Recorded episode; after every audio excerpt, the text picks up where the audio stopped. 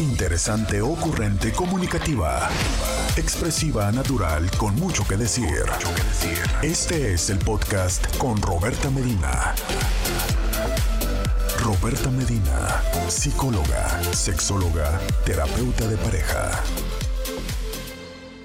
¿Usted cómo amaneció? ¿Cómo amaneció? Muy buenos días. Muy buenos días.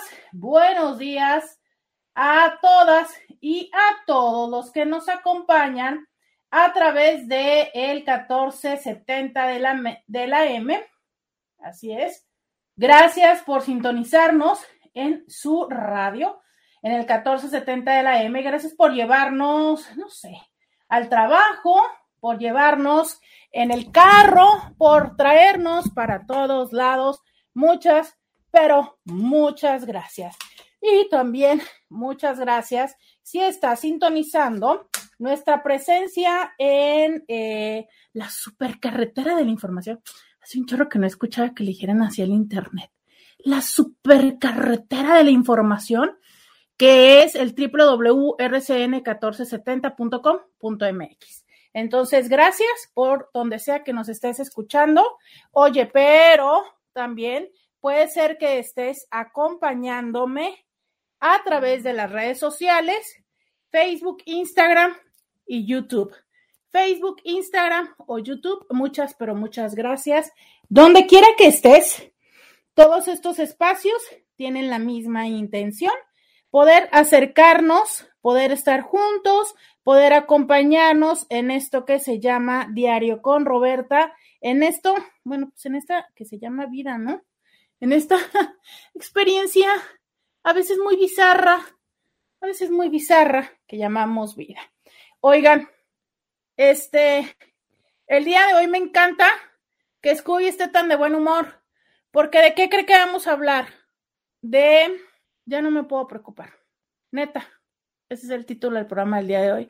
Bueno, yo creo que tengo que encontrarle otro título. Ya saben ustedes que luego como que no se me dan muy bien los títulos a mí y luego ya es como a lo largo del programa que le encuentro un mejor título al programa, ¿verdad? Eh, por eso se solicitan eh, asistentes de producción, o bueno, más bien producción, porque no tenemos.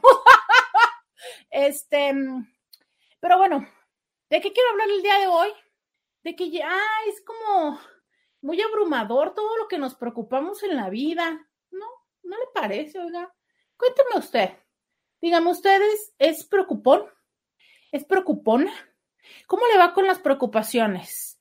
Eh, ¿Toman la mayor parte de su día? ¿Le abruman la mente? Dígame, dígame, vamos a hablar hoy de las preocupaciones.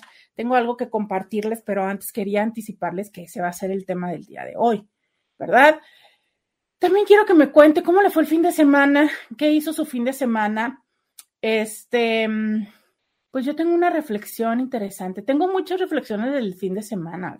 De hecho, fíjese que hasta tengo temas, pero con eso de que me dijeron, una de mis amigas me dijo, ¿de qué vas a hablar el lunes? No quiero ser el tema del lunes. Entonces, pues no, señores, me voy a esperar. Me voy a esperar. voy a poder platicar luego, luego de esos temas que surgieron, pero le anticipo que este tuve fin de semana de, de chicas, de pijamada prolongada y de platicar de esas cosas que luego nos suceden a las mujeres en el matrimonio, en la segunda vuelta, en el Tinder, en todas esas cosas. Entonces, traigo mucha, traigo temas, Cintis, traigo temas, temas de la vida real, pero esta, esta semana no será, ¿verdad? Porque no tengo permiso para todavía balconear esos temas, señores. Por lo pronto, lo que quiero contarle es que yo no sé si a usted le pasa lo mismo que a mí, pero no logro no logro entender que ya va a ser Día de Gracias, oiga. Ya en una nada va a ser Thanksgiving. Pero qué se, o sea, ¿cómo estuvo esto? ¿A qué hora nos robaron el 2022? Oiga, o sea, es que qué intensidad, qué rapidez. Quiero eh, empezar con mi mensaje, que es mucho también decírmelo a mí misma, debo de aceptarlo, de, eh, estaba viendo hoy que obviamente ya vienen las ofertas del buen fin y también vienen las ofertas de Black Friday y todo esto, ¿no? Entonces, eh, estaba viendo una información muy interesante del tema fiscal de eh, cómo por favor tenga usted precaución, no vaya a prestar sus tarjetas para las ventas del buen fin, porque podría tener usted un tema eh, de orden fiscal, ¿no? Entonces, ahí se lo dejo como, como una información si usted eh, es de estas personas que tiene un buen crédito y eh, potencialmente pueda prestar su tarjeta para que alguien más aproveche estas ofertas del buen fin, pues informarle que esto podría llevarle a que em, tuviera un problema de orden fiscal por eh, discrepancia fiscal, es el término correcto, eso estaba leyendo poquito antes de entrar al aire, y entonces tenga usted precaución de cómo y qué decisiones tomará en estas próximas semanas, que eh, pues ya, ya se puso, ya se, ya se empezó con toda esta avalancha de ventas y de compras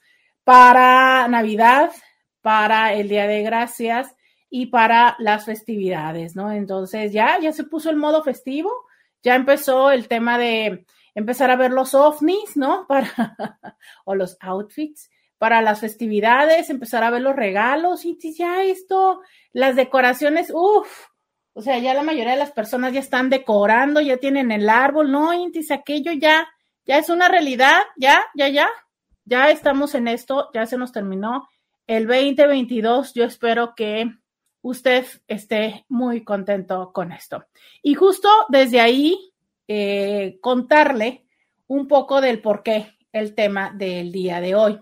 Venimos de múltiples meses de estar bajo una tensión constante, sobre todo el primero y segundo año de, la pandemia, sobre todo antes de eh, que pudiéramos tener una vacuna pues vivíamos en una constante desosiego, en un constante temor, eh, temor hacia el mismo aire, hacia salir de tu casa.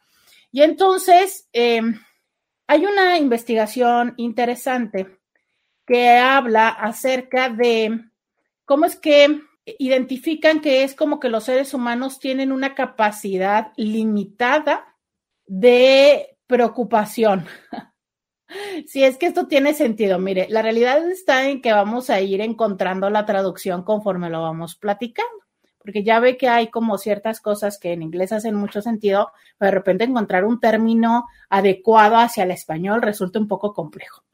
Pero básicamente estos investigadores estuvieron eh, haciendo un comparativo entre eh, los tweets, esto es, los posts que se ponen en la red social Twitter, ¿no? Entre los tweets que había antes de la pandemia respecto a ciertos temas, en especial sobre el tema de, el, pues de la Tierra, ¿no? Del calentamiento global y todo esto. Y los tweets que estuvieron durante la pandemia y lo que está ahora. Y entonces ellos eh, tuvieron un descubrimiento muy interesante que no les voy a platicar ahorita, sino hasta que regresemos de la pausa, porque ya sabe que aquí es de esperar a los intis que se aparecen un poquito más tarde. Pero este resulta que una de las conclusiones de todo este análisis es pareciera que los seres humanos tenemos una capacidad limitada de preocuparnos sobre ciertos temas. Y bueno, eso no resulta tan extraño, ¿no? O sea, eh, hay muchas frases que quizás no son muy comunes de decir, es que ya tengo demasiado en mi plato. Que esta frase no habla precisamente de la comida que vayas a ingerir, habla de todas las cosas a las que tengo que poner atención en este momento de mi vida y cómo esas cosas pueden llegar un momento en el que sobrepasen mi capacidad. Y entonces podríamos hablar de capacidad, podríamos hablar de habilidad, podríamos hablar de costumbre. ¿De qué va esto? Porque hay personas que carajo se preocupan de todo. O sea, no nada más de su propia vida, de la vida de los hijos, de la vida de los vecinos, de la vida de los que están haciendo, de lo que no están haciendo, de si están construyendo, de si ya tumbaron, de si, de si este, las torres y que si la, ¿sabes?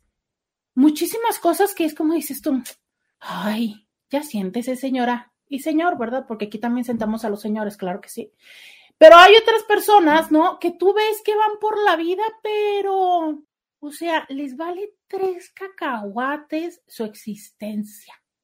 No, o sea, si las cosas, si el mundo, si la lluvia, si el INE, si hablo, me, o sea, a mí no me, me, vamos a como, me da igual, no me importa, yo soy feliz.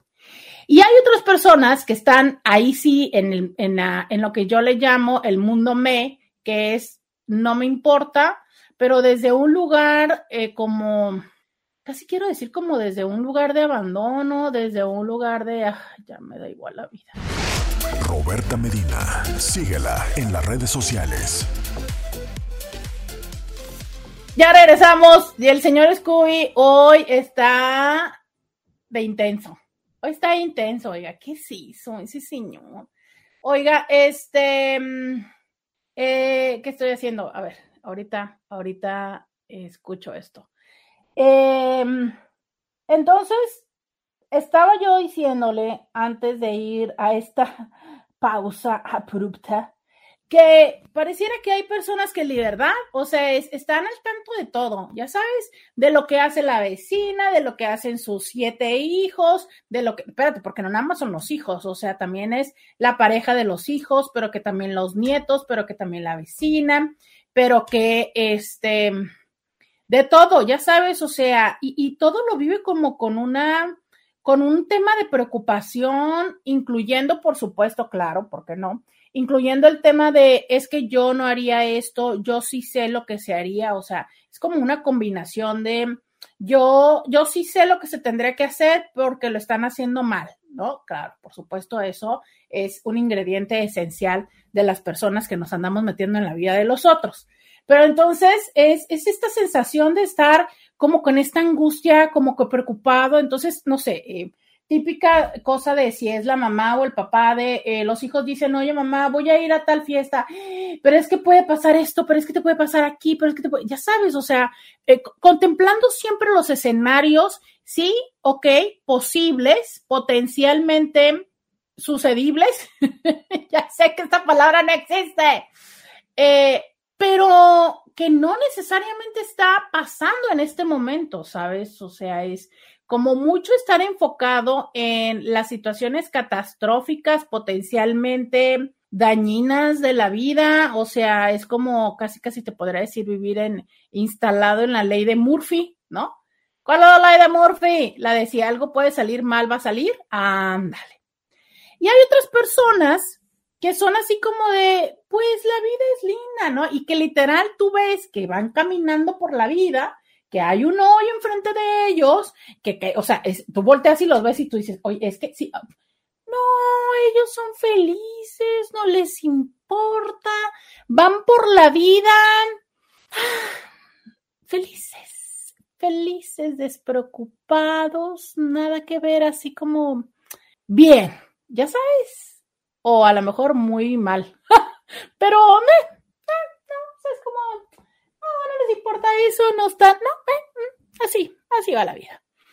Y otras personas que no están eh, preocupadas tampoco por la vida, pero no desde esta parte de ese segundo ejemplo donde te digo que hay personas que de verdad viven en la, como en la felicidad o en la muy intensa ignorancia de ignoro lo que hay en el mundo, ya sabes, como sí sé que hay problemas, me, no importa, o sea, ya se solucionarán, ya pasará, ya se va a arreglar, eh, me, mm, no me meto, no me involucro. No, hay otras personas que viven como en la parte de, ¿sabes qué? Me da igual. O sea, yo es ahí cuando digo que estamos en el modo me, ¿no? Que me, si funciona, si no funciona, si sucede X pero desde más bien como un cansancio, como un hartazgo, como un ya no creo, ya no tengo fe, ya no tengo confianza, ¿sabes? Como mucho lo vivo o lo creo que es como vivirlo mucho desde una renuncia, creo. ¿Tú en cuál de estas tres modalidades te identificas? ¿Tú eres una persona del grupo me? ¿Eres una persona de ¿para qué me preocupo? Las cosas tarde que temprano se arreglan o eres una persona de las de no, por Dios, por la vida, los clavos de Cristo, la rosa sagrada, el manto de Guadalupe y la máscara del santo. Claro que no. O sea, es yo todo lo puedo, lo voy a evitar y estoy viendo 87 escenarios más adelante y me anticipo a todo ello. ¿Tú cómo eres? ¿Cómo vas por la vida? Quiero que me lo cuentes en el 664 123 69 69. ¿Eres del equipo de los y las preocupones? ¿Eres del equipo de ¿para qué me preocupo? Ya se va a solucionar, o sea, de todas maneras, ¿para qué? ¿Como para qué preocuparse? ¿O eres eh, del equipo de, mira, si pasa o no pasa, me da igual, me da igual y me da igual. 664-123-69-69. ¿Cómo ven? ¿Ustedes eh, de qué equipo son? Quiero saber su opinión. Eh, alguien me decía por acá que puso el arbolito hace una semana. Alguien dice en Facebook, buenos días. Yo puse el arbolito de Navidad el fin de semana. Yo apenas voy a sacar las calabazas, Cintis. Apenas voy a sacar las calabazas. Yo no sé si yo, este, eh, si yo soy muy tranquila o ustedes son muy precoces. Dice alguien, buenas tardes, espero hayas tenido un lindo fin de semana. De verdad fue muy divertido mi fin de semana, muy divertido. Eh, me pregunté cómo me fue en el Tinder. No, no me puse en el Tinder, no hice el perfil de Tinder porque les digo que eh, tuve fin de semana con dos amigas. Entonces, este, pues creo que me divertí más de saber de las historias de una de ellas en los Tinder. Pero no, no. Eh, tuve diversión real con gente real en vez de digital. Entonces, pues no. Ya les contaré, este viernes podemos perfectamente terminar el perfil de Tinder y ya el próximo lunes les cuento historias mías. ¿Les parece? Por lo pronto les puedo contar las de, las de mi amiga. Dice alguien por acá, hola Roberta, soy radio asiduo diario. Tengo 84 años y quiero que me ayudes a resolver una problemática. Espero reconsideres y me puedas ofrecer una cita presencial. Atentamente, Jorge. Claro que sí, mira, te voy a dejar aquí el teléfono del consultorio que es el 664 681 1993. Ese es el teléfono del consultorio. Ahí eh, Luisa, que es quien coordina nuestras agendas, te puede hacer una cita, pero por el momento no estoy dando consulta presencial. Por el momento solo estoy en modo Zoom, solo, solo por, por videollamada y este, pero Luisa te puede dar toda la información y te puede hacer una cita. Eh, mira, escribe alguien más. Unos creen que la vida comienza a los 40, otros creen que a los 50, pero para mí la vida comienza cada mañana cuando despierto. Fíjense que ya les había yo contado de esta parte que en algún día escuché a alguien en una entrevista que le preguntaban qué era lo primero que pensaba en el día. Y esta persona había dicho que lo primerito, lo primerito que pensaba era como, gracias Dios por otro día más. Y ese día eh, reflexioné de cuántas veces, en cuántos lugares y momentos nos han dicho el agradece a Dios por la vida. Y creo que em, es relativamente frecuente que no hagamos esto porque lo consideramos como un hecho, ¿no? Cuando hay multiplicidad de motivos y de razones por los cuales, aunque tú te acuestes en tu cama y aparentemente tú pienses que tienes la certeza de despertar al día siguiente, potencialmente no lo hagas. Y, claro, eh, esto incluso pega perfecto con el tema de hoy. Sé que hay muchas personas que incluso viven con la zozobra de decir, es que no tengo la vida segura, es que eh, por eso tengo que asegurarme de tener todo ya resuelto y anticiparme y tal, porque viven como con mucha, mucha angustia y mucha ansiedad del, híjole, es que no sé si pasado mañana suceda esto, pase acá, en un evento cerebrovascular, un aneurisma, una aquí, una allá, ¿no? Entonces, viven con esta tremenda ansiedad, diagonal, miedo de es que no tenemos la vida asegurada. Y sabes, es que por un lado es cierto, o sea, potencialmente pensamos que estamos en un eh, buen estado de salud porque no tenemos enfermedades diagnosticadas. Pero justo lo que te digo es diagnosticadas, ¿sabes? Es que muchos cuerpos pueden estar cursando con diferentes procesos internos de los cuales no somos conscientes hasta que sucede algo que lo hace evidente. Entiéndase, ¿Cómo me encantaría traer a un cardiólogo al programa?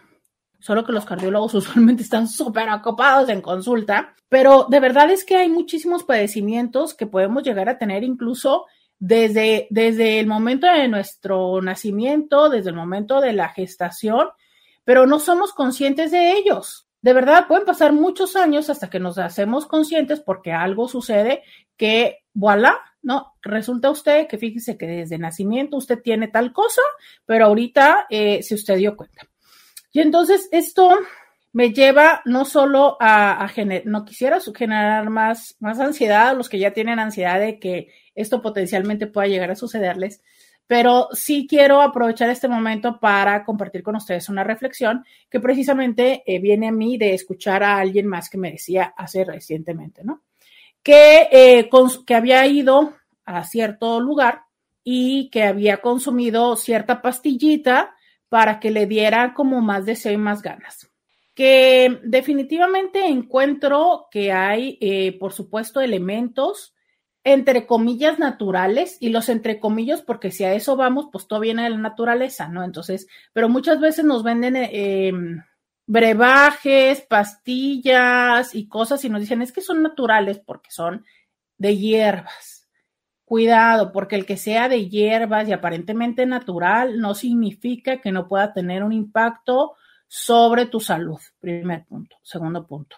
Para quienes ya tomamos otro tipo de medicamento por otro tipo de padecimientos, sí resulta muy importante que leas esos ingredientes porque aunque sean naturales, pueden estar intercediendo o pueden estar haciendo, mm, sí, voy a decirlo así, intercediendo, ¿no? O sea, eh, disminuyendo el efecto o potencializando el efecto de algo que tú tomes. Por ejemplo, la hierba de San Juan, que es tan usada, créeme lo que se lleva mal con la gran mayoría de los medicamentos tradicionales alópatas. Ok, primer tema. Pero ok, suponiendo que no estás tomando otro medicamento y te parece fácil tomar alguna de estas cosas. Ahí es donde tienes que tener mucha atención de cómo es que reacciona tu corazón, porque es cuando les digo que potencialmente pueden aparecer algunas condiciones que ya estuvieran subyacentes y que entonces hacen que esto aparezca. ¿Por qué les quiero decir esto entonces? Porque les decía de alguna manera que potencialmente pudiera llegar a suceder que aunque tú consideras que es un hecho que te acuestas en tu cama y vas a despertar al día siguiente, hay personas que no despiertan. Claro, ¿esto significa que entonces tengo que vivir en ansiedad y en angustia? No, pero hay personas que sí, ¿sabes? Dicen, no, pues es que como puede ser esto, entonces eh, o, lo viven con mucha ansiedad o de verdad, fíjate que últimamente he leído algo sobre las personas que por algunas condiciones, una de ellas pudiera ser esta y algunas otras que puede ser de que tuvieron eventos desagradables en la noche, eh, sufrieron de abuso sexual em, y otras tantas razones, ¿no? O tienen eh, percepciones extrasensoriales, por así decirlo.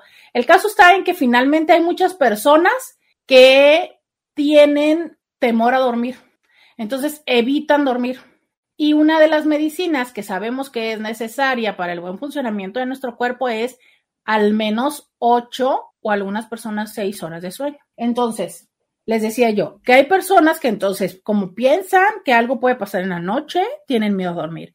Como piensan que algo puede sucederles, nunca manejan, no salen de la casa, no hacen esto, no hacen otro. Entonces llega un momento en el que de verdad tienen tantos rituales y métodos de prevención de lo que les podría potencialmente llegar a suceder, que estos mismos rituales son los generadores de altas dosis de ansiedad. ¿Se acuerdan que decían que, por ejemplo, Michael Jackson no tocaba nada con sus manos porque tenía como un tema así de los gérmenes y todas estas cosas? Que bueno, finalmente siempre fue como una leyenda, no es como que necesariamente alguien lo haya confirmado, ¿no? Pero todo el mundo lo decía, que por eso siempre traía guantes y todas estas cosas. Entonces, de verdad, hay personas que pueden desarrollar este tipo de síntomas de un desorden obsesivo compulsivo. Voy a seguir redondeando esta idea porque justo tiene un origen que no alcancé a abordar, pero ¿qué creen? Tenemos que ir a la pausa. Vamos a la pausa y volvemos. Podcast de Roberta Medina. Ya regresamos. 664-123-69-69. Ya regresamos. Estamos aquí en el diario con Roberta y estamos platicando, estamos platicando acerca de qué onda con la preocupación. Es una persona de las que se preocupa mucho, es una persona que es todo lo contrario, pero para nada te preocupa, toitico, te importa un comino y sientes que las cosas se van a solucionar. Cuéntamelo, 664-123-69-69. Em, dice por acá, eh, buen día Roberto, escuchándote de mi trabajo. Ah, no, esto fue otro día. Eh, bonito, bendecido día, Roberta, escuchándote desde mi trabajo. Te cuento rápidamente que soy una persona muy preocupada por los demás. Cuando tiene alguien algún problema, me preocupa mucho hasta tratar de ayudarlo. Fíjate que creo que esta es una de, lamentablemente, creo que es una de las cosas padres de los seres humanos que hemos ido perdiendo potencialmente, ¿no?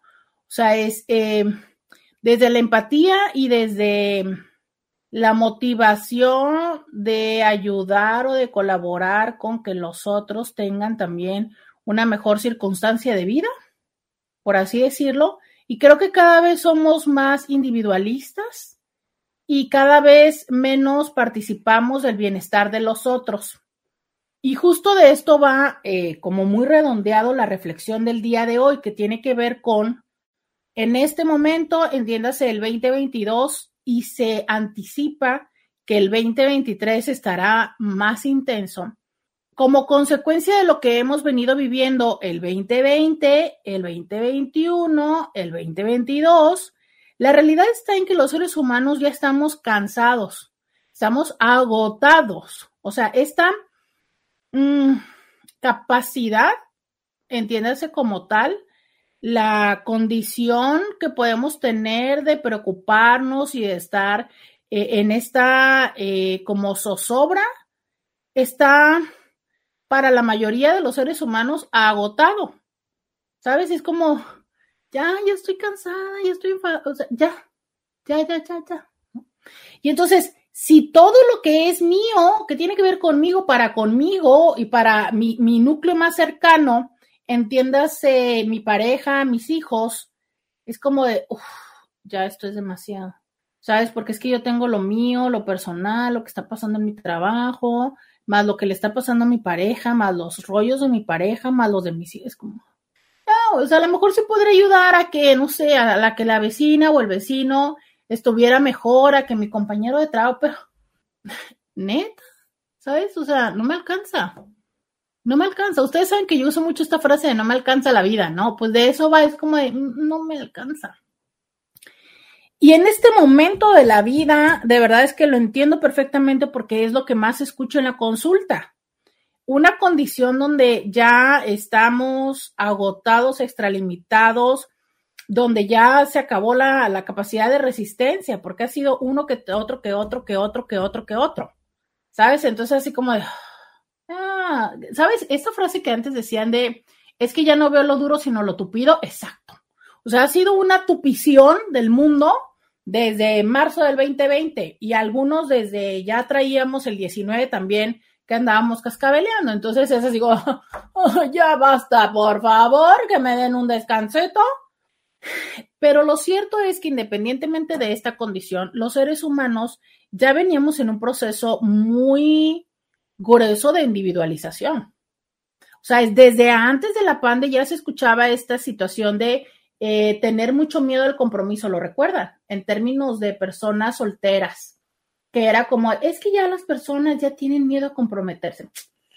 Y no nada más era el miedo al compromiso con la pareja, o sea, se los he dicho mil veces, con los créditos, con las casas, con muchas cosas. Entonces, desde por sí ya veníamos mucho en esta onda individualista y esto se potencializó mucho más. Entonces, cuando tú me dices, ¿sabes qué? Yo soy una persona que se preocupa por los demás a tal grado de querer ayudarles, qué padre. Sin embargo, así como puedo decir que hay personas o hay circunstancias que nos han llevado a ser muy individualistas, también habemos muchas personas que estamos muy volcados hacia los otros y que esta, em, gran parte de nuestra energía que tenemos. Es que es, complicado decir lo que sea así, pero quiero invitarles a que lo piensen de esta manera, ¿no? Es como si tuviéramos muchos tarritos, así decirlo, ¿no? Y entonces en cada uno de estos tarritos de la vida tú tienes em, mm, alguna jalea, slime, como dirían los niños ahora que les encanta esto, de cuánta capacidad tienes tú para resolver problemas, para preocuparte, cuántos recursos. Por eso ah, uso mucho esta palabra de recursos. Entonces, a ver, si estos son tus recursos para resolver problemas, para estar eh, en ansiedad, para eh, estar despierto, ¿no? O sea, por eso es que muy frecuentemente los problemas no nos permiten conciliar el sueño porque somos conscientes que necesitamos más recursos para resolver este problema y de dónde sacamos esos recursos, pues llevándonos al límite, o sea, extra limitándonos, es que podemos compensar esta necesidad que en este momento tengo por una crisis para resolver las cosas. Pero entonces, si esta eh, capacidad, ¿no? Limitada, entiéndase este tarrito, esto es lo que yo tengo. Si esta capacidad yo empiezo a distribuirla, ¿no? Es que aquí me encontré una bolsita que me va a ayudar para ejemplificar visualmente. Yo empiezo a distribuirla y yo pongo de esto, ¿no? Voy y es que mi hija resulta que se pelea, que porque su marido le dice y le hace, entonces yo, todo esto a mi hija. Pero es que mi nieta, que mi nieto, que no sé qué, todo esto a los nietos pero es que no sé qué, es que mi marido, el trabajo, todo esto para... Entonces llega un momento en el que potencialmente me voy a quedar con esto para mí. O sea, nada, ¿no? Y yo aquí ensuciando los algodones para limpiarme la cara. Entonces, o sea, me voy a venir quedando con nada para mí.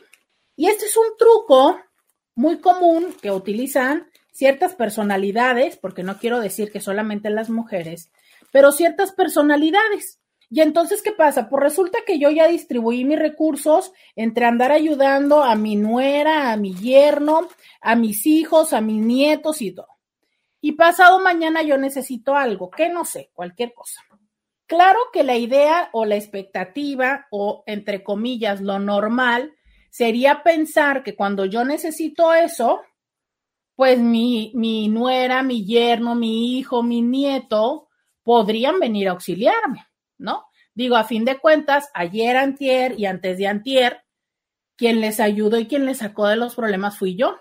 Pero, ¿qué crees? Eso no siempre sucede. Más bien, casi nunca sucede. ¿Por qué? Porque tu nieta, tu nuera, tu yerno, pues tienen su propia vida y tienen su propio entorno y tienen sus propias prioridades y tienen sus propias urgencias. Y ellos tienen su propio tarrito distribuido de la manera en la que a veces más les conviene y a veces les alcanza. Entonces, muy potencialmente viene esta parte de, ah, pero yo sí estoy para ellos, pero yo sí les resuelvo. Y entonces adivina qué viene, el enojo. El enojo, el resentimiento, la tristeza. ¿Y qué crees que viene? Por consecuencia también, el problema. Porque entonces si toca que tú tenías, no sé, qué decir, por ejemplo, Voy a poner un ejemplo muy, muy común, ¿no? Aunque no es de la única manera, pero bueno. Resulta que tú le prestaste a cada uno o le pagaste o le invitaste y le regalaste y tal. Pero ¿qué crees? Se te olvidó que tenías que pagar el predial. Y entonces con esto que traen ahora de que nos lo van a aumentar, yo no entiendo, pero en fin, no quiero entrar en ese tema. Quiero entrar en ese tema, pero bueno, voy a esperar a que David Mejía nos dé información al respecto. Y entonces, se te olvidó pagar el predial y te llega la multa. Bueno, no creo que de la predial paguen multa, pero en fin. El caso está en que cuando estás en esa situación y tú dices, ay, caray, y tú acudes, ¿no? Como en esta parte de, oigan, pues ayúdenme o ya de plano páguenme lo que les presté.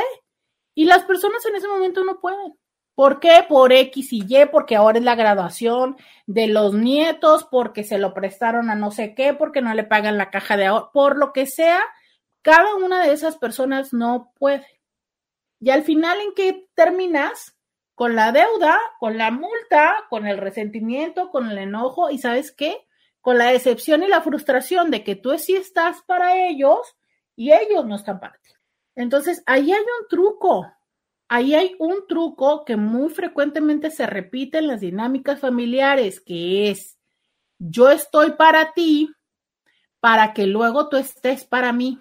Y aunque pareciera lógico el hecho de la reciprocidad, una, no siempre es lógica, pero dos, muchas de las veces la reciprocidad hasta es una estrategia forzada y también de manipulación. Ya sé, seguro es que hay personas que dicen, claro que no. Regresando, te explico el por qué. Vamos a la pausa y volvemos. Roberta Medina, síguela en las redes sociales. Regresamos 664-123-6969. Y antes de seguir con el otro tema, quiero terminar la idea anterior que era de cómo este tipo de actitud puede ser una forma también de manipulación y que es una forma de manipulación, pero muy, pero muy, muy, muy, muy, muy, muy, muy sutil. Es una forma de manipulación sutil y compleja, pero que algún día una persona muy significativa para mí me lo regaló, me regaló una frase que lo resume muy bien y es, el que recibe se obliga. Entonces, estas personas que son súper buenísima onda, ¿no? No todas, pero hay algunas, que son como buenísima onda, que para todo te ayudan, para todo te salvan, que son estas personas que están llenísimas de recursos, llenísimas de recursos porque siempre saben como para dónde y con quién. Y tú es que, ay, tengo tal cosa. Ah, mira, llámala a fulano de tal, llámala a perengano, haz aquí, no digas esto, haz allá, dile, yo voy, yo te hago, yo te ayudo, ¿no? Estas personas, quienes, por supuesto, para todo te ayudan, te resuelven, te tienen, te están y demás, evidentemente, el día que te piden algo, sí o sí, estás, casi te puedo decir, condenada a decir que sí, ¿sabes? ¿Por qué? Pues porque toca. O sea, si esta persona ya estuvo ahí, te resolvió, te dijo, te ayudó, te apoyó, te tal y cual, pues por ende te toca. Y cuando te toca, muy frecuentemente ni siquiera es algo eh, oportuno para ti. Pero pues bueno, toca, ¿no? Toca. Y al tocar, pues toca. Entonces, estas personas a veces lo hacen precisamente con esa intención.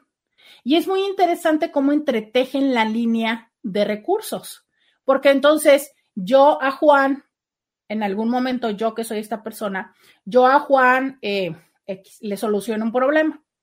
Pero luego aparece Marta, que también me acude conmigo, y entonces como Juan, este, de alguna manera ya está en mi, en mi saquito de recursos, yo le digo a Juan, oye, ¿sabes qué, Juan? Este, ahora necesito que apoyes a Marta. Obviamente Juan lo va a hacer, va a apoyar a Marta, ¿sabes? Y eventualmente alguien más va a apoyar, yo voy a necesitar que Marta apoye a alguien más y así. Entonces, esto puede ser una perfecta forma y muy chida de hacer, así como te lo he dicho, una telaraña de recursos donde si fuéramos así los seres humanos y funcionáramos de esa manera, ¿te imaginas qué padre? Qué gran potencialidad de ayudarnos entre todos, de sumar recursos y de salir adelante. O sea, eso sería padrísimo, ¿no? Padrísimo. Porque entonces, fíjate que eh, de hecho hay una película de hace muchos años, que por cierto se me antoja verla, hace muchos años y se llamaba Cadena de Favores. No sé si se acuerdan ustedes de esa película. Pero básicamente de eso, de eso iba, ¿no? O sea, es yo, no me acuerdo cómo iba la película, a ver si alguien me regala un audio eh, que, me, que me recuerda la película, pero algo así como de yo voy a ayudar a dos personas más y esas dos personas tienen que ayudar a dos personas más y así más o menos iba la historia, ¿no? Bueno, creo. Y si no, corríjanme. Pero dirás tú, oye, qué padrísimo está esto. ¿Cuál es el problema? Que en esta en esta particularidad que te estoy diciendo, las personas lo usan a favor. O sea, no es esta parte de yo te ayudo a ustedes dos y lo que te pido es que tú ayudes a dos personas más. No va así. Va, como yo te hago un favor, tú sabes que me debes un favor. O sutilmente te lo hago saber, ¿sabes? Te lo insinúo, te lo digo, te lo notifico. De manera tal en que entonces, em, pues sí, en el momento en el que yo necesito algo, tú tienes que responder.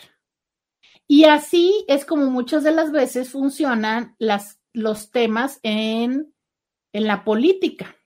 O sea, yo te hago un favor, pero eso significa que como tú has obtenido un beneficio de mí, en el momento en el que yo te pida algo, lo tienes que hacer. ¿Por qué? Porque entonces desde mi condición también em, retraigo o también quito o también jalo, ¿me explico? El, beneficio o el recurso que tú tienes. Entonces, em, si bien es cierto muchas veces en la política, aunque es algo más sutil, de todas maneras es la misma dinámica, ya se sabe, ¿sabes? Entonces, hay personas que no son políticas, que es la típica tía, que luego siempre como le dan la, la tía solterona, pero es la tía que tiene mucho dinero, eh, que así hace, o es la abuelita, que, muy frecuentemente sí coincide con que es quien maneja los recursos y entonces hace esto. O sea, te apoya, ¿no? Te ayuda a pagar el parto, te ayuda a pagar la inscripción, te ayuda a tal cosa, pero luego, pues toca que colaboras. Tienes que hacer la colaboración. Y si tú no haces la colaboración, ya verás. ¿Sabes? Entonces, em, ¿eso está mal? Pues no, yo creo que es una dinámica que funciona. Por algo existe en todas las familias.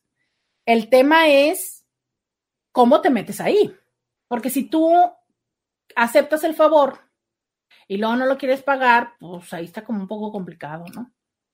Ahora que si también ya te cansaste de esta dinámica, pues lo que toca es em, salirte de ella y no recibir, no aceptar. Entonces, ¿por qué estoy diciendo esto? Porque justo me parece importante, y a raíz del mensaje de alguien más que me lo mandó, que no estoy queriendo. Y entonces yo les decía que estas personas que hacen esto, por ejemplo, en, en la familia, ¿no? Que resulta muy interesante y muy importante darnos cuenta si esto que nosotros hacemos es porque verdaderamente nos preocupa tanto el bienestar de las otras personas de mi familia o porque lo que estoy haciendo es consciente o inconscientemente hacer esta estrategia de la que les vengo diciendo, de las que les estaba hablando, que es lo que hago es asegurarme, como si yo fuera una araña, de tejer esta telaraña en la cual mantengo adentro a todas las personas a las que les ayudo para asegurarme que después me ayuden a mí. Porque miren, justo complementa y nos dice, hay veces que hasta he estado a punto de ir al buró de crédito para ayudar. Lo bueno es que poco a poco he aprendido a salir de las preocupaciones. Y tanto puede ser una persona, les decía yo, desde esta estrategia de decir, ah, muy bien, ¿no? Es como irse comprando adeptos, fans, beneficios, ventajas, reciprocidades, compromisos, em, lealtades, todo lo anterior y más allá. Pero también hay personas que lo hacen desde un lugar muy ingenuo, muy ingenuo, de querer ayudar a los otros.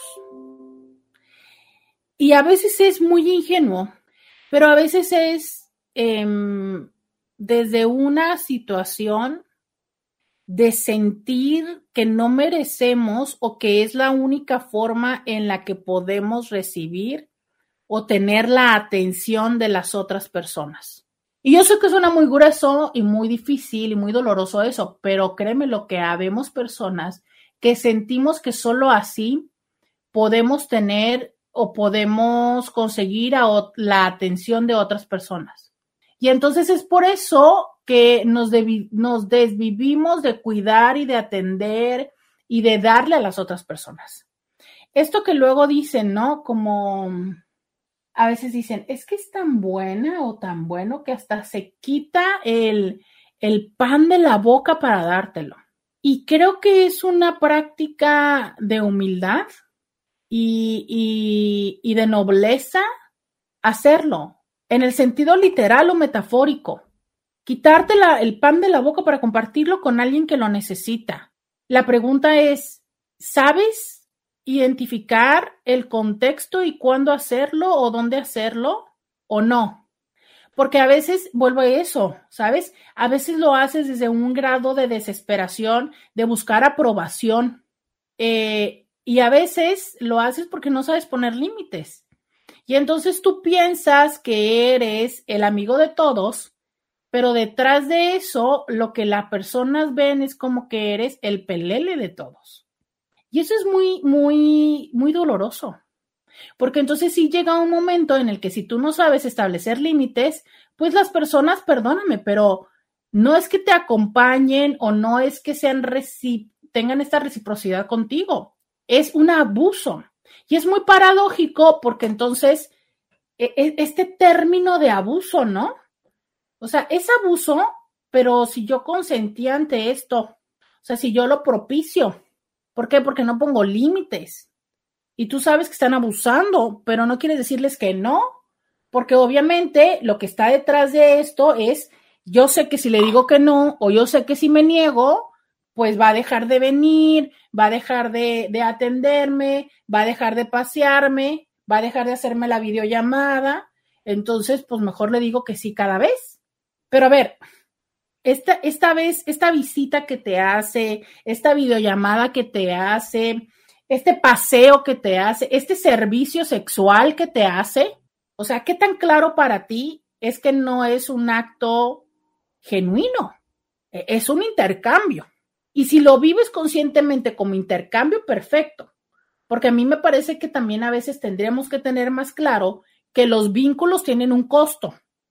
O sea, los vínculos necesitan de una inversión y muchas veces no lo tenemos consciente. Muchas veces solo estamos esperando que las personas tengan una atención, una o, o seamos importantes para alguien. Pero si tú no eres consciente en esta dinámica y no estás haciendo este intercambio consciente, ¿sabes? Y que tú piensas que entonces estas personas lo que hacen, lo hacen porque tienen un interés en ti y no te estás dando cuenta el alto costo que estás pagando, híjole, ahí es donde potencialmente, perdónenme, porque yo sé que la víctima nunca tiene la culpa, pero a veces sí pienso que estamos en una condición donde somos los que estamos propiciando el abuso, al menos en esto. Vamos a la pausa y volvemos. Podcast de Roberta Medina. Ya regresamos. 664-123-69 69. Ya regresamos. Estamos el día de hoy platicando qué onda. Eres de esas personas que se preocupan mucho, eres de las personas que te vale cacahuate lo que pasa en el mundo. Eres eh, de esas personas que tienen como cierto nivel de prudencia y a veces sí y a veces no. O de personas de que ya realmente te da igual lo que pase o lo que no sucede en el mundo. En eso estamos el día de hoy platicando. 664-123-6969. Oigan, y dice alguien por acá, si es, invertimos tiempo, dinero o algo. Dinero, tiempo, escucha, apoyo, eh, energía, ¿no? Hay muchas cosas que se tienen que hacer con los vínculos. O sea, no sé, literal. De si la persona tiene problemas, escucharla, de si la persona en ese momento necesita, así sea amiga, pareja, no sé, que necesite alguna cosa, se le inundó la casa, pues ahí vas y, y le ayudas este, a secar y tú podrás decir, ay, pero ¿por qué voy a ir a secar su casa si yo sí limpié mis coladeras? Pues porque de eso va el punto de la vida. ¿Sabes? O sea, a veces vas y limpias el desorden que se hizo en la casa de alguien más y cuando tú tienes un desorden luego vienen y te ayudan. O a lo mejor no, no te ayudan a limpiar el desorden, pero el día que no pudiste pasar por tus hijos fueron y los recogieron. Entonces, Así va la historia, ¿sabes? Todos los vínculos necesitan que le inviertas, que pues a veces también, sí, dinero. Hace poco me decía una persona, ¿no? Y esto se los voy a decir como tal cual. Hace poco me decía alguien de esta parte eh, del, es que me gusta ver a tal persona, pero siempre tengo que pagar yo. Y este, y justo era esta la parte que me decía en la consulta, ¿no? O sea, es que realmente lo que me molesta es que cuando sale conmigo, yo siempre pago. Y yo, ah, ah, como explorando un poco más, el tema no era que esta persona tuviera que pagar, sino que esta persona se daba cuenta que la otra persona, cuando, o sea, ver, con ella, ella pagaba, pero cuando esta persona salía con otras amistades, ella era la que pagaba. Y entonces ahí es una parte de sentirse desvalorado, ¿sabes? que igual y podría hacer este sentido y decirle, ¿sabes qué? O sea, es que, pues yo la verdad contigo, pues yo sé que, ¿no? pero mis otras amigas no tienen y por eso lo hago, o alguna dinámica donde el vínculo se atienda, que es esta parte, porque decía esa persona, pues es que yo no necesito que me invite el café, pues yo lo puedo pagar, pero lo que pasa es que me siento usada.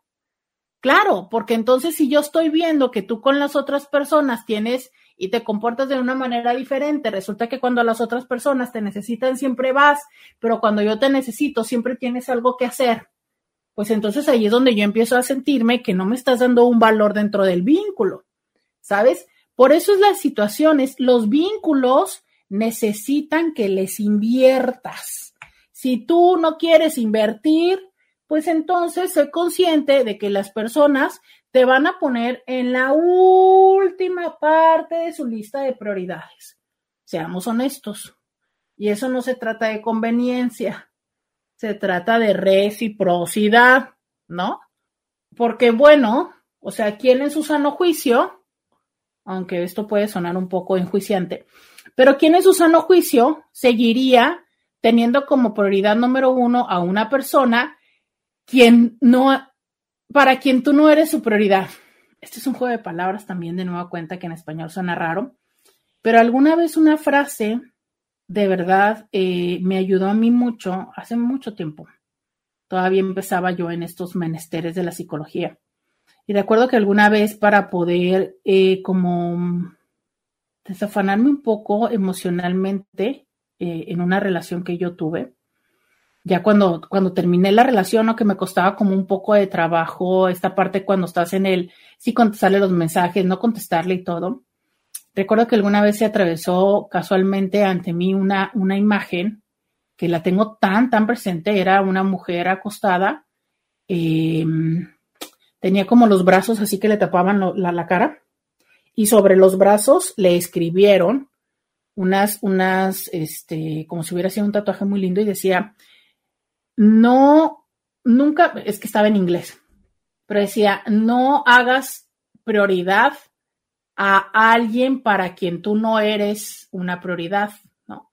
Y recuerdo que en aquel tiempo eh, lo puse de fondo de pantalla en mi computadora, porque yo trabajaba en un lugar donde estaba en la computadora, pues no sé, desde las horas y horas.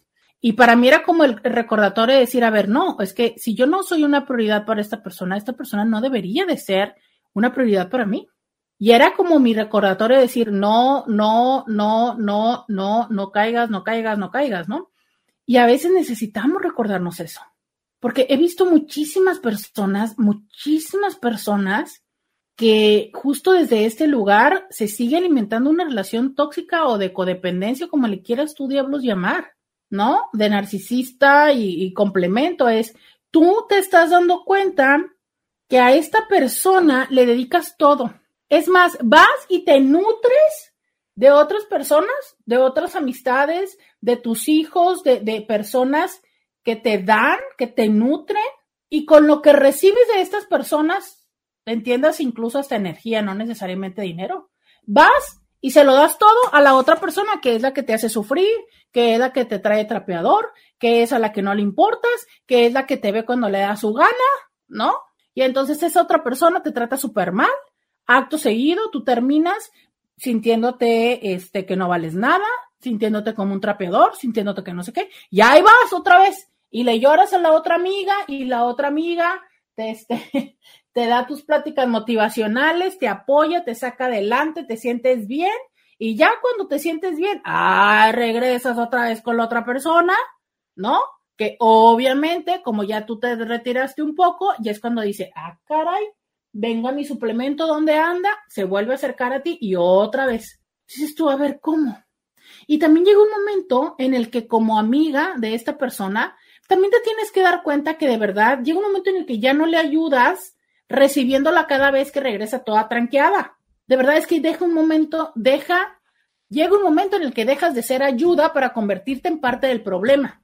Porque imagínate desde esta perspectiva lo siguiente a esta persona, ¿no? Ejemplo, solo por poner un ejemplo, el cual usted puede cambiar los géneros, siéntase con la comodidad de hacerlo.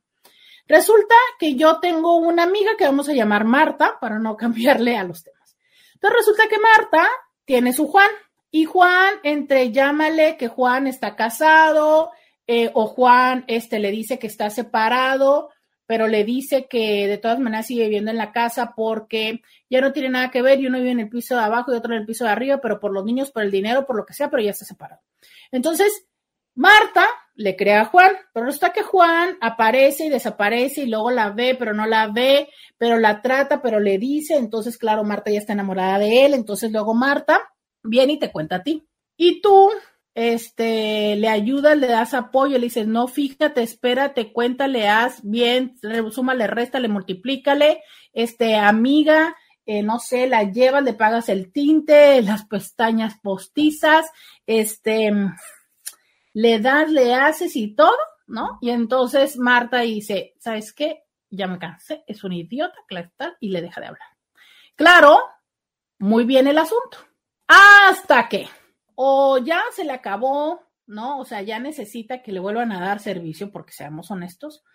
Em, o él, eh, evidentemente, vuelve y la busca eh, con X o Y estrategia, que usualmente es o haciéndole sentir que le extraña y que, le de, y, que la desea y tal, obvio, eso le alimenta el ego a Marta. O eh, usualmente, es una cosa muy interesante, porque entonces él se pone en una situación donde tiene algún problema y tal, lo que hace que va y le toca la puerta a la necesidad de Marta de rescatarlo. Entonces Marta siente que lo tiene que rescatar porque pobrecito lo que pasa es que a él le sucedió esto y Jay, bueno, no, por, entonces, claro, Marta va y lo rescata. Primeros días están súper bien, súper felices, súper contentos y luego empieza otra vez la decadencia, la decadencia, la decadencia. Evidentemente, y lo que muy frecuente sucede, Marta durante ese tiempo no está muy presente contigo. ¿Por qué? Pues porque anda en sus, en merequetengues. Y una vez que las cosas fallan, Marta regresa contigo. Tú vuelves a invertir tiempo, atención, cuidado, dinero y demás. Y de lo que esto se alimentó Marta, ¿a quién crees que vaya a alimentar? A Juan. Y ese Juan puede ser el hombre, el desgraciado, la desgraciada, la tóxica, el tóxico, el hijo, este, la nuera, el yerno, lo que sea. Usted cambie, usted cambia el vínculo, usted cambia el género, usted deje la dinámica, que es, ahí está toda la situación. Entonces llega un momento en el que, claro, mientras yo esté siendo el colchón en el que Marta rebota cada vez que se siente mal, ¿cuándo es que Marta va a cambiar? Pues nunca. ¿Cómo para qué va a cambiar? Si cuando se siente mal, yo la atiendo y cuando se siente bien, la atiende el otro. ¿Cuándo va a cambiar? Pues nunca. Entonces, aquí en esta dinámica, dígame usted quién sale perdiendo. Dígame usted, a ver, escríbanme en el WhatsApp o en el Instagram, díganme, porque yo quiero saber si me siguen oyendo, oigan, porque yo estoy viendo aquí los números, pero, pero a ver, dígame, en esta dinámica, díganme quién sale perdiendo. Estoy esperando a que me diga, porque si no, no voy a cambiar de tema, oiga, escríbanme, pues, agarre su WhatsApp y agarre su Instagram. Es más, hasta de bracitos cruzados estoy aquí, no voy a cruzar mis bracitos hasta que me digan. En esta dinámica de yo atiendo a Marta y Marta va y atiende a su Juan, que ya le dije, cámbiale el género, cámbiale el problema. ¿Quién sale perdiendo? Exactamente. Exactamente. Me encanta porque alguien me escribe en WhatsApp yo. Está bien, qué bueno que me contestaron porque ya tengo que cruzar mis bracitos para callar la alarma. Exactamente, dice alguien.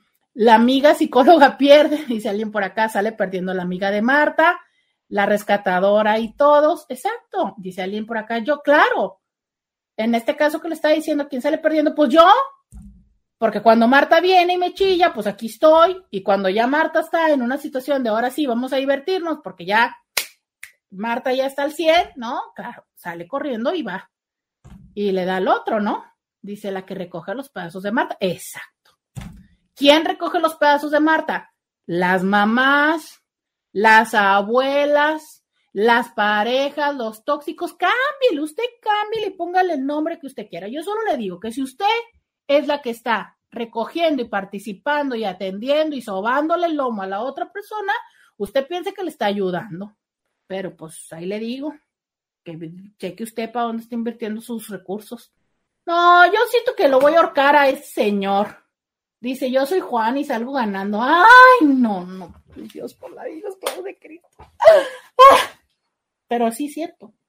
El que sale ganando ahí es Juan, porque en ese primer ejemplo que yo le puse, el Juan resulta que puros cacahuates, que no está bien con la esposa, o sí es cierto. Cuando no está bien con la esposa, va con la Marta.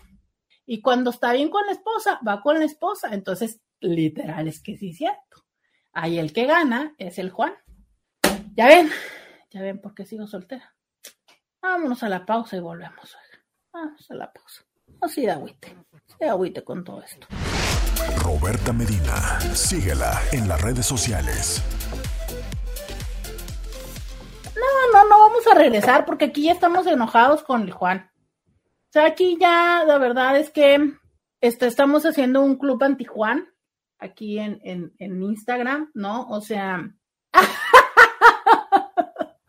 no, está esto interesantísimo, de verdad está interesantísimo, que ya nos enojamos con el Juan.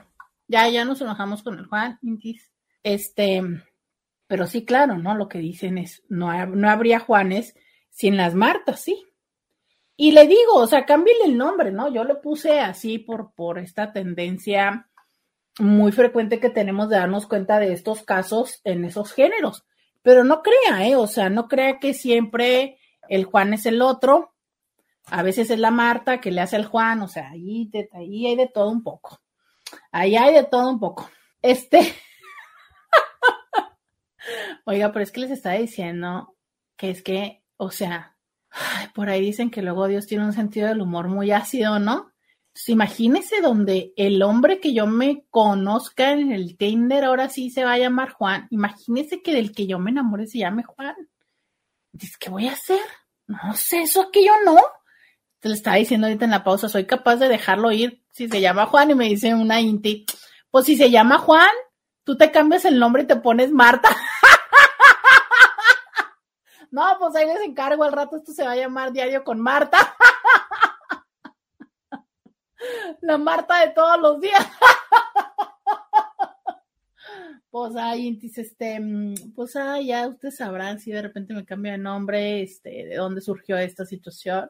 Em, eh, y mi papá ya retorciéndose en la tumba que no de que yo me cambié el nombre, ¿no? Roberto, a mí me pasó con una amiga y la verdad llegó el momento en el que le dije, no más amiga, no soy tu basura emocional si ocupas ayuda, ve con una psicóloga, pero no me llenes más de tu basura. Y me encanta porque todavía pone un emoji. Qué bueno que lo hiciste. Este, yo sé, yo sé que está algo que no está chido. Yo sé que es algo que las otras personas, ah, claro, porque la Marta lo que va a decir es que fuiste muy mala amiga. Muy mala amiga porque la dejaste, ¿sabes? O sea, fuiste muy mala amiga. Y a lo mejor, te voy a decir una cosa, ¿eh? potencialmente dudo que ella pueda ver que no, no es que fueras mala amiga, es que tampoco estabas ayudando. Dudo que lo pueda llegar a ver. De verdad, dudo que lo pueda llegar a ver. Pero sí es cierto, como les digo, que llega un momento en el que tampoco estás ayudando. Porque es solo volverte parte de este ciclo que se repite una y otra vez, una y otra vez, una y otra vez. Entonces, bueno, es como. Y fíjate que tú le pusiste, eh, no soy tu basura, que yo le pondría basurero emocional pero, pero es esa parte de decir, a ver, mm, claro que yo como amiga, como amiga, como mamá, como abuela, como pareja, hombre o mujer, claro que quiero apoyarte, claro que quiero ayudarte, claro que quiero que salgas de ahí. Claro, aunque sea tu basurero eh, cierto tiempo, no importa, porque te quiero, porque ese es el amor. Y el amor todo tipo de amor. Eso es el tipo de amor. El problema es que este momento no es un momento solo temporal, es un momento cíclico, ¿sabes? O sea, es a cada rato lo haces. Cada que te encuentras un nuevo Juan en Tinder, te pasa igual. Vas, te enamoras, juras que no sé qué, y otra vez. Entonces ahí estamos, una que otra, una a cada rato. Ahí estamos con que fulano de tal te prometió el negociazo del planeta, eh, pasamos por una situación complicada económicamente, pero al rato otra vez, entonces tú, ¿es en serio? O sea, ¿cuántas veces vamos a estar en esta situación? Ya me siento como en la rueda de la fortuna de cualquier feria de pueblo o de ciudad, ¿no? Donde esta rueda, o sea, lo que quiero decir es como la rueda de la fortuna, pues, que, que así son, ¿no? O sea, tú te subes a la rueda de la fortuna porque te están dando vueltas así, ya subes, ya bajas, ya subes, ya bajas. Si estoy, pues a qué horas esto, ¿no? O sea, digo, está chido como para un juego mecánico, pero no como para que sea la dinámica que tenemos tú y yo. Entonces, bueno, ya sé que cuando estás aquí o me llamas, es porque andas abajo, pero en cuanto estemos para arriba, pues ni te acuerdas, ¿no? Ni tus luces. Entonces, pues, eso es cuando son las amigas. Pero también cuando son las parejas, muchas, muchas veces lo he escuchado esto, ¿no? Es que viene y, nada más cuando y está aquí, ya entonces sí, pero que no, ya salga adelante porque el fin de semana ni les veo. Em, dice Alinora Roberta, buenos días la que rescata a Marta, exactamente la que rescata a Marta. Dice, a mí me pasó con una amiga, me costó cortar esa relación. Yo sentía culpa por dejarla sola en eso, pero lo hice y me sentí tan liberada. Hoy en día ella no entiende qué pasó, aunque se lo expliqué. No, por eso les decía, es lo más probable está en que las personas no lo entiendan. De verdad, lo más probable está en que las personas no lo entiendan. Y mira, te voy a decir, eh, yo tengo fe confianza en que ciertas personas cuando salen del ciclo lo entienden. O sea, eh, si en un futuro la Marta deja a Juan y va a terapia, ¿no? Y entiende la dinámica que traía con Juan, muy probablemente va a decir, híjole, sí es cierto, ¿no? Yo ya traía frita a la Roberta o a la... Es que necesitamos otros nombres, oiga. Pues ya traía frita a mi amiga, ¿no? Entonces, híjole, sí me pasé, la neta es que muchas veces me ayudó y demás. Entonces, pasado el tiempo y la terapia, o que me, me caía el 20 y todo, digo, no, sí, qué mala onda. Y entonces potencialmente puedo regresar con la amiga y decirle, ¿sabes qué? Gracias por lo que hiciste en ese tiempo. Pero es solamente una vez que ya salí de este ciclo con el Juan y que ya eh, eh, resolví, o sea, eh, asenté terapéuticamente toda esa dinámica. Pero cuando están en el sub y baja, o sea, cuando todavía están en la rueda de la fortuna, no, pero ni de, pero ni de broma van a entender eso lo que van a encontrar rápidamente o lo que van a buscar es alguien más que se suba en la canasta con ellos. Entonces van a encontrar otra amiga, otro amigo que va a ser el que se suba acto seguido, ¿no? Y que ahí es donde les digo que por eso siempre hay que escuchar a los exes.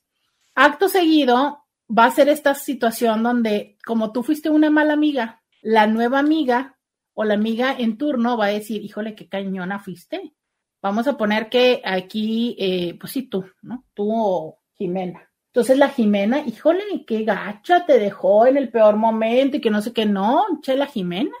Entonces ya estoy yo aquí escuchando a Marta, que el Juan no sé qué y que la Jimena no sé cuánto. Entonces entro yo al rescate hasta que evidentemente va a llegar un momento en el que yo también me baje y así sucesivamente, ¿sabes? O potencialmente no, llega un momento en el que ya finalmente el Juan va y busca otra y entonces la Marta y ahora sí se queda este papaloteando y le alcanza la realidad y dice, ah, caray, dice, hagamos martes de Martas. Oigan, y luego, y luego la Marta, ¿no? Ay, díganme que ustedes también les enseñaron que no era correcto decir la Marta y el Juan, ¿sabes? Porque no, eso no está bien, oigan, o sea, no, no, no, no está bien decir la Marta y el Juan. Se debe decir nada más Marta y Juan, pero bueno. Entonces estábamos en esto de que Marta, yo les iba a decir esta otra idea, de que, bueno, si Marta fue a terapia y se dio cuenta de esto y demás, potencialmente puede voltear y decir, ay, Jimena, me vi mal. Pero si nunca va a terapia y nunca resuelve esto, entonces lo que potencialmente va a suceder es que tú vas a ser la mala del cuento. No, y luego a veces, ¿sabes qué pasa? Que el Juan la rescata de la mala amiga. Bien chistoso. Sí, eso también es cuando a veces ya, ya, ya se, se entra al concepto. Entonces luego empiezan a, a peloteárselas, ¿no?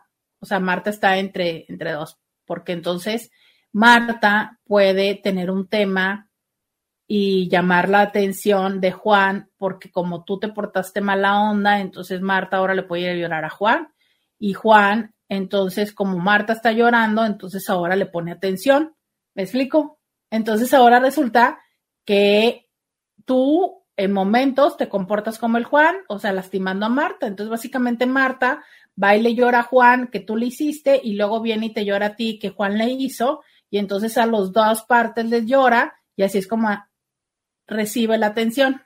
¿Ya vieron? No, es que si hay cada configuración en la vida, que esto sería ideal si se los pudiera explicar con triangulitos, ¿no? Dice, eh, el Juan es el arroz de todos los moles de Roberta. Sí, ese Juan, por eso les digo, me da miedo, me da miedo que yo me vaya a enamorar de un Juan, oiga. Hombre, porque ya tengo martas en la vida, ¿eh? Dice, tú, Juan, ya bien quemado en las redes con anticipación. Imagínense, no, no. No, por favor, que no me vaya a salir un Juan. No, no, no, no. Hay tantos nombres en la vida que no me manden un Juan. Por favor, Intis. Dice, a mí también me enseñaron, tengo amigos bolivianos que dicen la Marta todo el tiempo y todavía me sorprende. Todavía no me acostumbro, sí, no.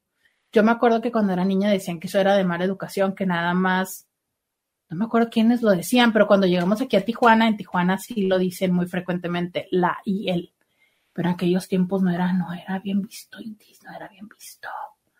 Ya, ahorita ya todo el mundo hacemos la inventación, ¿verdad? Ya que. Oiga, pero ¿qué cree? Que lo que no cambia es la pausa. Tengo que ir a la pausa, tengo un mensaje, eh, tengo más mensajes que leerles, pero primero vamos a la pausa. Ya volvamos. Podcast de Roberta Medina. Ya regresamos. 664-123-6969. No se rían de mintis. Me escribe alguien, lo que menos puedes ver en tu casa lo has de tener. Sí, caray. Que me llegue un Juan con todas las características que aquí tienen los Juanes. No, hombre. El problema en muchas familias es que piensen que el rico es el que más tiene recursos en la familia, está obligado a brindar apoyo económico como si fuera una obligación. Yo creo que todos podemos tener una mala racha económica, pero ¿por qué se dan estas rachas? Porque no nos prevenimos para una emergencia, que nos endeudamos comprando con la tarjeta de crédito lo que no podemos pagar, porque nos enganchamos con los meses sin intereses, gastos innecesarios, no hay que gastar lo que no tenemos. También existen los que se la pasan pidiendo prestado y prácticamente de eso viven. Sí, sí, en la dinámica que les decía antes de, pero por ejemplo, esto también, ¿no? Si una persona cada vez que se mete en problemas económicos, tú la salvas. Por eso les decía, no se queden nada más con esto que yo les expliqué hace un momento de la Marta y el Juan, pensando en un hombre casado con una mujer y tal. No, o sea, cambien el género y cambien el problema. Resulta que hay un alguien que siempre se endeuda, siempre se endeuda, o sea, en vez de Juan, pónganle este la oferta de no sé quién, no, tengo una amiga que tiene la tarjeta de Liverpool, Putz, o sea, 30 veces que le da la vuelta a la tarjeta. Y entonces, ¿no? Es como cada vez que se puede, o sea, es apoyarle para que le meta dinero a la tarjeta pero en cuanto la sale otra promoción de la venta nocturna, de la venta no sé qué, de la venta no sé cuánto, otra vez la tarjeta sube. ¿Sabes? Entonces, ¿cuándo se sale de un ciclo así? Pues nunca. Yo por eso les digo, yo no sé manejar tarjetas de crédito, no me regañen, no me digan nada, yo no sé de la tarjeta de crédito. Yo lo que sé es que si constantemente estás así, o sea, si es eh, esta historia donde vas y haces un hoyo, para tapar otro hoyo, ¿a qué horas terminas? Y, por eso les digo, cambien la dinámica, ¿no? ¿De qué otras formas estás tú desde un apoyo entre comida, entre comillo, fomentando una dinámica nociva de alguien más? Y cómo eso trae consecuencias para contigo. Porque si yo soy la amiga de Marta que le escucho y que resulta que me quedo dos o tres madrugadas hasta las tres de la mañana escuchándola, que yo me desgasto emocionalmente, ¿no? De escuchar, que yo me bajoneo, que resulta que yo el día de hoy andaba y amiga, vámonos y vámonos de par y no sé qué, y la otra no, porque es que, sabes, ¿no? Entonces ya me la pasé todo el fin de semana tristeando o bajoneada con ella y todo el rollo, y ya, al invertir, le di mi energía. Resulta que yo le doy el dinero a la persona. Resulta que yo, este, esta persona que, por ejemplo, tiene como mm, formas muy violentas de responder. Entonces va y se moquetea no sé quién y cada vez que sale el fin de semana se toma unos borras, se toma unas, unos tequilas y se le hace fácil, le va y se golpea con no sé quién y regresa. Y ahí me tienes que yo estoy curándole, cuidándole y toda la onda, ¿no? Y vuelve a irse, vuelve a suceder. o se enferma, ¿de qué? De mil cosas, de como en los tiempos de la pandemia, ¿no? Entonces a cada rato se enfermaba del cobicho y a la hora que estaba enfermo o enferma ya andaba yo haciéndole los test, haciéndole no sé cuánto, pero en cuanto podía le valía tres cacahuates y andaba por la vida sin cubrebocas. O sea, e, en ese tipo de dinámicas donde de verdad, si llega a ser algo repetitivo, es cuando tenemos que darnos cuenta que más de ayudar, estamos formando parte del problema. ¿Saben en qué es súper claro esto? Las personas que em, tienen adicciones. Entonces, em, andan valiendo cacahuate o lo que sea, se acercan, te piden prestado, te roban de lo que sea. Se van al centro, alguien los mete o tú pagas el centro. Salen del centro, ¿no? Y juran que ya cambió toda la familia, cada vez se va cansando porque en esta salida es la hermana la que lo rescata y termina haciéndole algo a la hermana, entonces la próxima salida la hermana dice yo ya no, entonces va el hermano, pero la próxima salida el hermano dice yo tampoco, entonces luego va la mamá y llega un momento en el que ni el hermano, ni la hermana, ni la mamá, entonces la abuelita dice es que ustedes son unos desgraciados porque no creen en él, yo sí lo voy a apoyar y ¡zas! O bien, a veces es la misma abuelita la que lo ha apoyado las cinco veces. Y la familia también llega un momento en el que ya, abuelita, o sea, por favor no le estés apoyando porque resulta que nunca va a cambiar porque a cada rato lo hace. Y así sucesivamente. Entonces, es, son múltiples las dinámicas en las cuales participamos que son así. Que básicamente es como darnos cuenta, ¿estamos sumando o estamos siendo parte de esto? Buen día, doctora Roberta. Vaya tema muy acertados en estos días. Me ha pasado ser la Marta, pero llegué a un punto que me dije, ¿y yo? Esto me está costando perder amistades y familiares, pero se siente bien ser Juan por lo menos una vez. Saludos y bendiciones. Se siente bien ser el Juan. No sé, fíjense, en fantasía te apoyo. O sea, yo también me he puesto a pensar qué se sentirá estar en esa dinámica de decir, híjole, yo, yo me puedo servir de dos o de tres platos, de dos o tres ollas. O sea, es, sí me pregunto qué se sentiría. Si hay una parte de mí de decir qué chido, qué rico, pero inmediatamente, lamentablemente, brinco a la parte de decir, chale, porque esas ollas alguien más las preparó y las sirvió. Entonces, em, yo sí quiero invitarles una vez más a decir, yo eh, siempre les digo y les hablo a ustedes de que en, lo erótico, en lo relacional, se vale todo. Y cada vez les hablo más y más de las eh, no monogamias éticas. Porque claro que se vale, porque claro que después de 15 o 20 años, la neta no eres mi persona favorita todo el tiempo. ¿Y por qué no abrir la pareja? Pero si este hombre o esta mujer tiene un compromiso con alguien y ese alguien no está consciente de mi existencia, híjole, mm, al menos yo te lo voy a decir a título personal, yo no quiero estar ahí. Y yo digo, mientras siga habiendo hombres y mujeres que participen de esas dinámicas, como lo decía alguien acá, mientras siga habiendo Martas, va a seguir habiendo Juanes. Y en ese ejemplo que decíamos hace un momento, aunque no va a sonar padre, pero esa Marta no está siendo sorora. ¿Qué es sorora? La solidaridad y respeto entre las mujeres. Mientras yo esté involucrada con un casado, sabiendo que ese casado no es ético con la que está casado, también estoy siendo parte de, una dinámica de, dañar y de lastimar a esa otra persona, ¿sabes? Y esa es una responsabilidad que sí deberíamos empezar a tomar, porque es muy fácil decir, el casado es él, claro, pero tú formas parte del triángulo no ético. Porque si el triángulo es ético, dale, mamita, y dale, papito, ¿no? Pues, ¿por qué no? O sea, ¿sabes qué? Resulta que él y ella tienen una historia donde cada quien lo que sea, pero nada más. ¡Ah, qué chido! Pero si no es así, mmm, no sé, yo sí creo que habría que pensar cuáles son las, las posibles consecuencias desde el, no sé, el que pasado mañana te llame a alguien o en algún lugar te señalen o este, o simplemente este dañarle, ¿no? Generar un daño a otra mujer, no sé. No sé, yo sí creo que, que un poco de el que la otra persona no sea ética no significa que yo tampoco tenga que serlo. Y ahí es una ética personal, ¿sabes? O sea, creo que hay una ética eh, compartida y hay una ética personal. Entonces, ¿cuáles son los límites y las líneas de tu propia ética?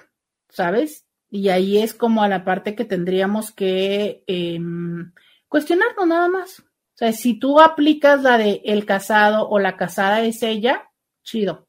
Solo ten presente que em, quien está ahí haciendo el tercio eres tú y que a partir de ese momento estás participando conscientemente de el daño emocional a otra persona. Pero bueno, cada quien toma una decisión.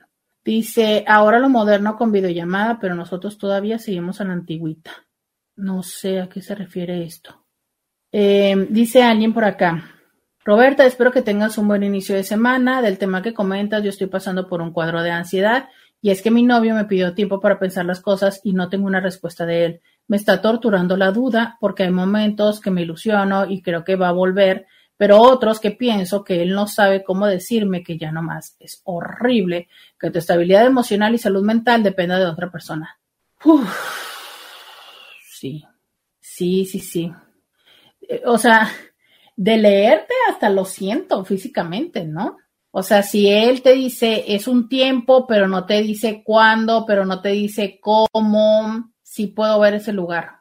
Eh, creo que hay regalos que vienen en unas envolturas muy feas y creo que ese es un regalo que en este momento tú puedes conscientemente recibir de la vida, que es el eh, abrazar y darte cuenta cómo en este momento esa intranquilidad y esa paz mental que no puedes tener tiene que ver con que has entregado esta, esta potencialidad a él como persona. ¿Sabes? Es como si tú le dijiste, ah, mira, mi paz mental, toma, aquí está. Tú te encargas de llenar este tarrito que se llama paz mental, tú te encargas de llenar este tarrito que se llama este estabilidad, tú te encargas de llenar este tarrito que se llama autoestima. Toma, ya, son tuyos, ¿no? Tú llénalos. Y sabes que esos tarritos son de nosotros. Entonces, hay que retomarlos.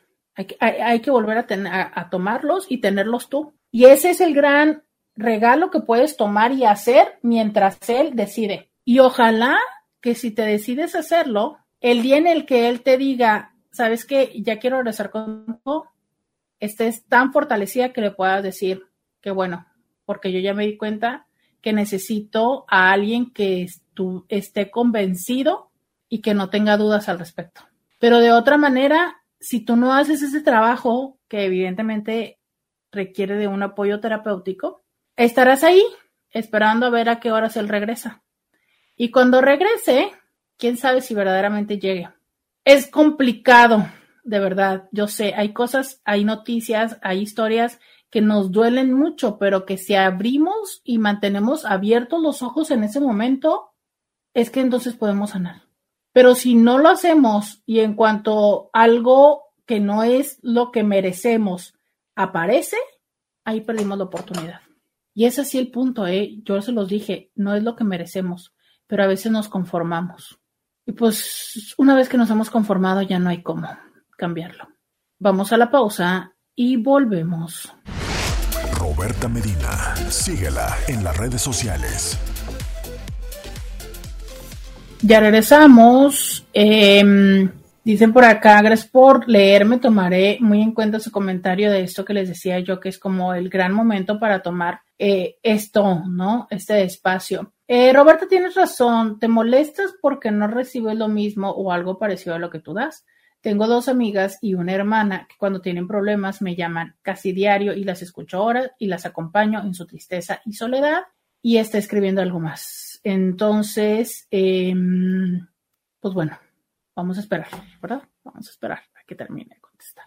Em, a que termine de escribir. Entonces les decía yo que justo el tema del día de hoy tiene que ver con... Eh, Miren, lo cierto es que eh, sucedió este tema de la pandemia y hay muchas cosas que apenas estamos entendiendo como humanidad y que eh, así como hay muchos efectos secundarios que apenas, apenas estamos viendo, que apenas nos dicen, ¿sabes qué? Es que ahora resulta que a los que tuvieron el bicho también les falla la y ahora les dicen, no.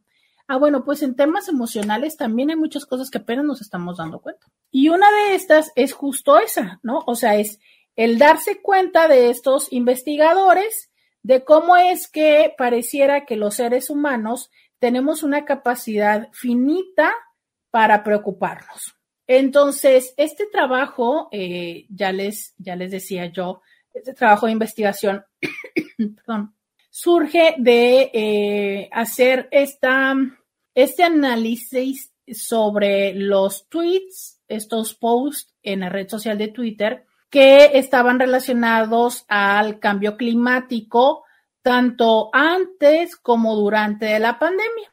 Y entonces estos investigadores encontraron que el número de tweets eh, relacionados al cambio climático cayeron de una manera abrupta en una en proporción a, eh, a cómo iban subiendo los casos. O sea, conforme más subían los casos, los tweets de eh, que tenían que ver con el cambio climático fueron bajando y que aquellos que quedaban y que hablaban todavía del tema, pues como que eran un poquito más optimistas, ¿no? Entonces, eh, de alguna manera, eh, esto les hizo ver que es como si los seres humanos tuviéramos una cierta capacidad para preocuparnos del tema y que una vez que esta capacidad de preocupación se llena, por decirlo de alguna forma, ya las demás cosas dejan de, de tener sentido. Y ese es, tiene, tiene mucho sentido esto que nos dicen, ¿no?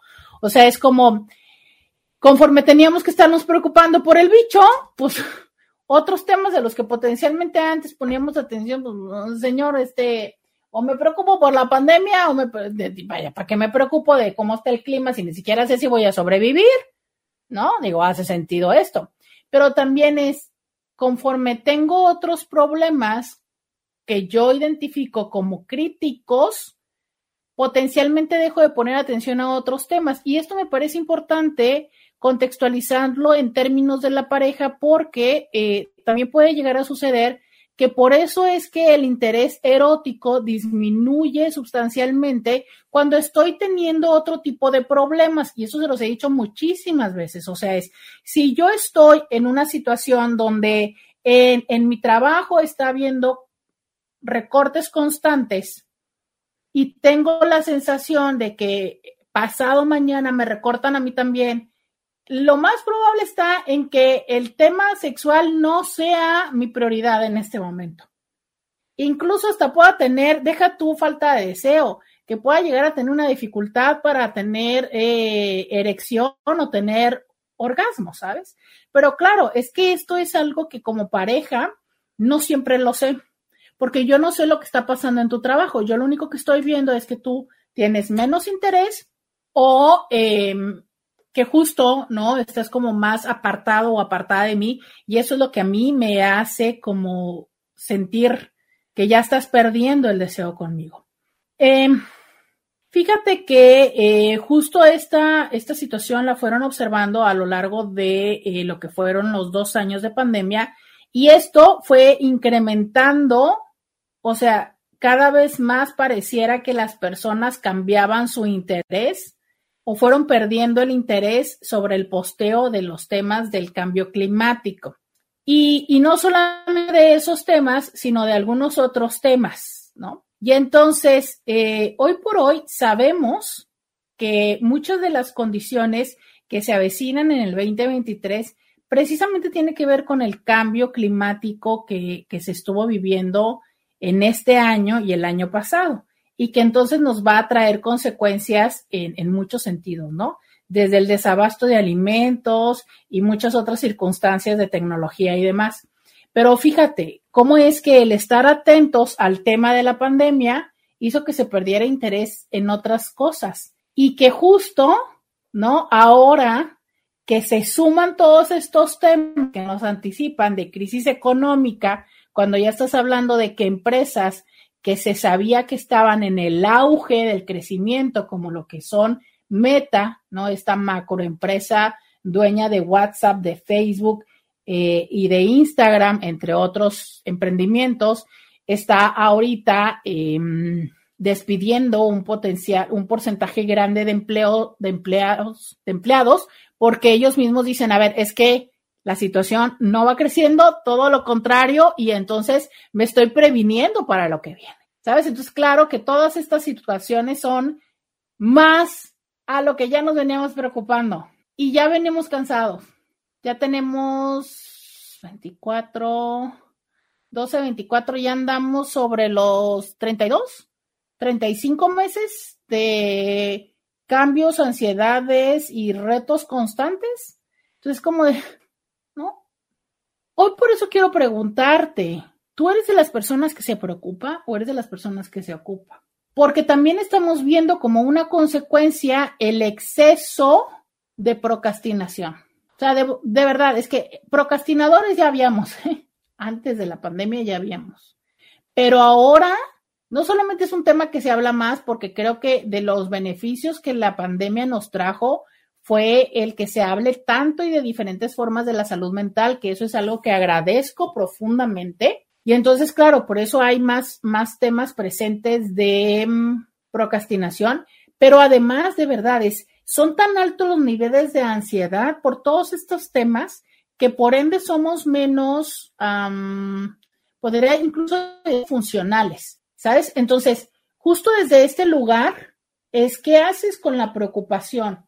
Te llenas de ansiedad, desdoblas los temas y los empiezas a trabajar, porque a veces no empezamos a hacer los temas porque sentimos que no sabemos, ¿sabes? Es como de, o sea, tengo esta tarea, tengo que hacer este reporte, tengo que hacer esto, y es como no sé ni cómo por dónde voy a empezar, y por eso es que me paralizo y no sé cómo hacerlo. O bien, empiezo a hacerlo, pero a la mitad de la tarea o a un cuarto de la tarea es como se me va la onda y ya, ¿no? No, no, no termino, pierdo el ímpetu, pierdo la fuerza, o simplemente no me interesa, que justo es de lo que estábamos hablando el día de hoy, ¿no? O sea, pareciera que nuestros niveles, nuestra tolerancia de preocupación está llegando o ya llegó al límite o se sobrelimitó para muchas personas. Y entonces lo que resulta lógico es que tenemos que tener un lugar donde haya un proceso como de fuga, o sea, donde haya una canalización de todo esto y reorganizar tanto las prioridades como las formas de hacerlo. Para todas las personas que son controladoras, aprender a delegar para todas las personas que procrastinamos, aprender a dividir la tarea, a empezar a tomar pequeñas tareas que sí podemos estar completando. Y realmente es para las personas que están en un mood de me vale la vida, empezar a cuestionarte si no podría ser que estás cursando con depresión y empezar a acudir con un proceso terapéutico, porque también entendamos esto. Lo que muchas de las veces tenemos como identificado como depresión o como crisis de ansiedad o ansiedad, a ver, es que un poco de melancolía es común y todas las personas también tenemos tristeza. Y un poco de preocupación y de ansiedad es necesaria porque potencialmente si no, no nos moveríamos. Pero que cualquiera de estos dos sean tan intensos y dominantes, eso es lo que nos lleva al final a no funcionar. ¿sabes? Y eso es lo que tendríamos que identificar y reconocer qué estamos haciendo con eso.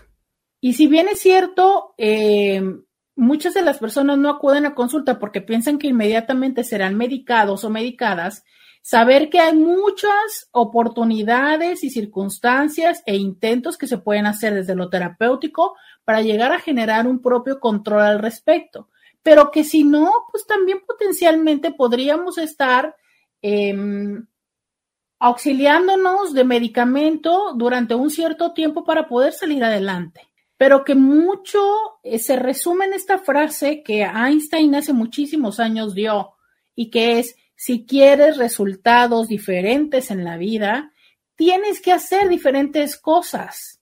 Si tú todos los días sigues con las mismas dinámicas y de verdad cada lunes para ti te da absolutamente lo mismo y has perdido siquiera la intención de hacer algo diferente porque es lunes y va a empezar la semana y tal, pues te cuento que potencialmente sí puedas estar ya en un grado de depresión y que entre más rápido, como cualquier otra situación, hagas algo al respecto, pues más rápido podrás resolver las consecuencias que con ello caigan. Pero sí ser conscientes de esto. Como seres humanos, en este momento estamos sobresaturados de muchas otras cosas. Y por eso resulta importante elegir batallas, elegir acompañantes de vida emocionales, sexuales, este, en relación de pareja, en relación de amistad, en cualquier tipo de relación.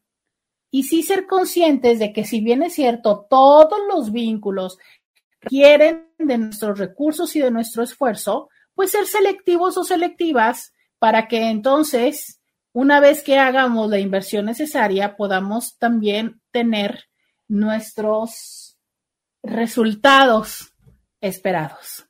Y ojalá este tema eh, de alguna manera te haya hecho reflexionar en algunas de las dinámicas y te agradezco mucho que hayas empezado una vez más esta semana conmigo. Muchísimas gracias a todas las personas que nos acompañaron a través del 1470 de la M. Muchísimas gracias al señor Scooby. Hasta mañana.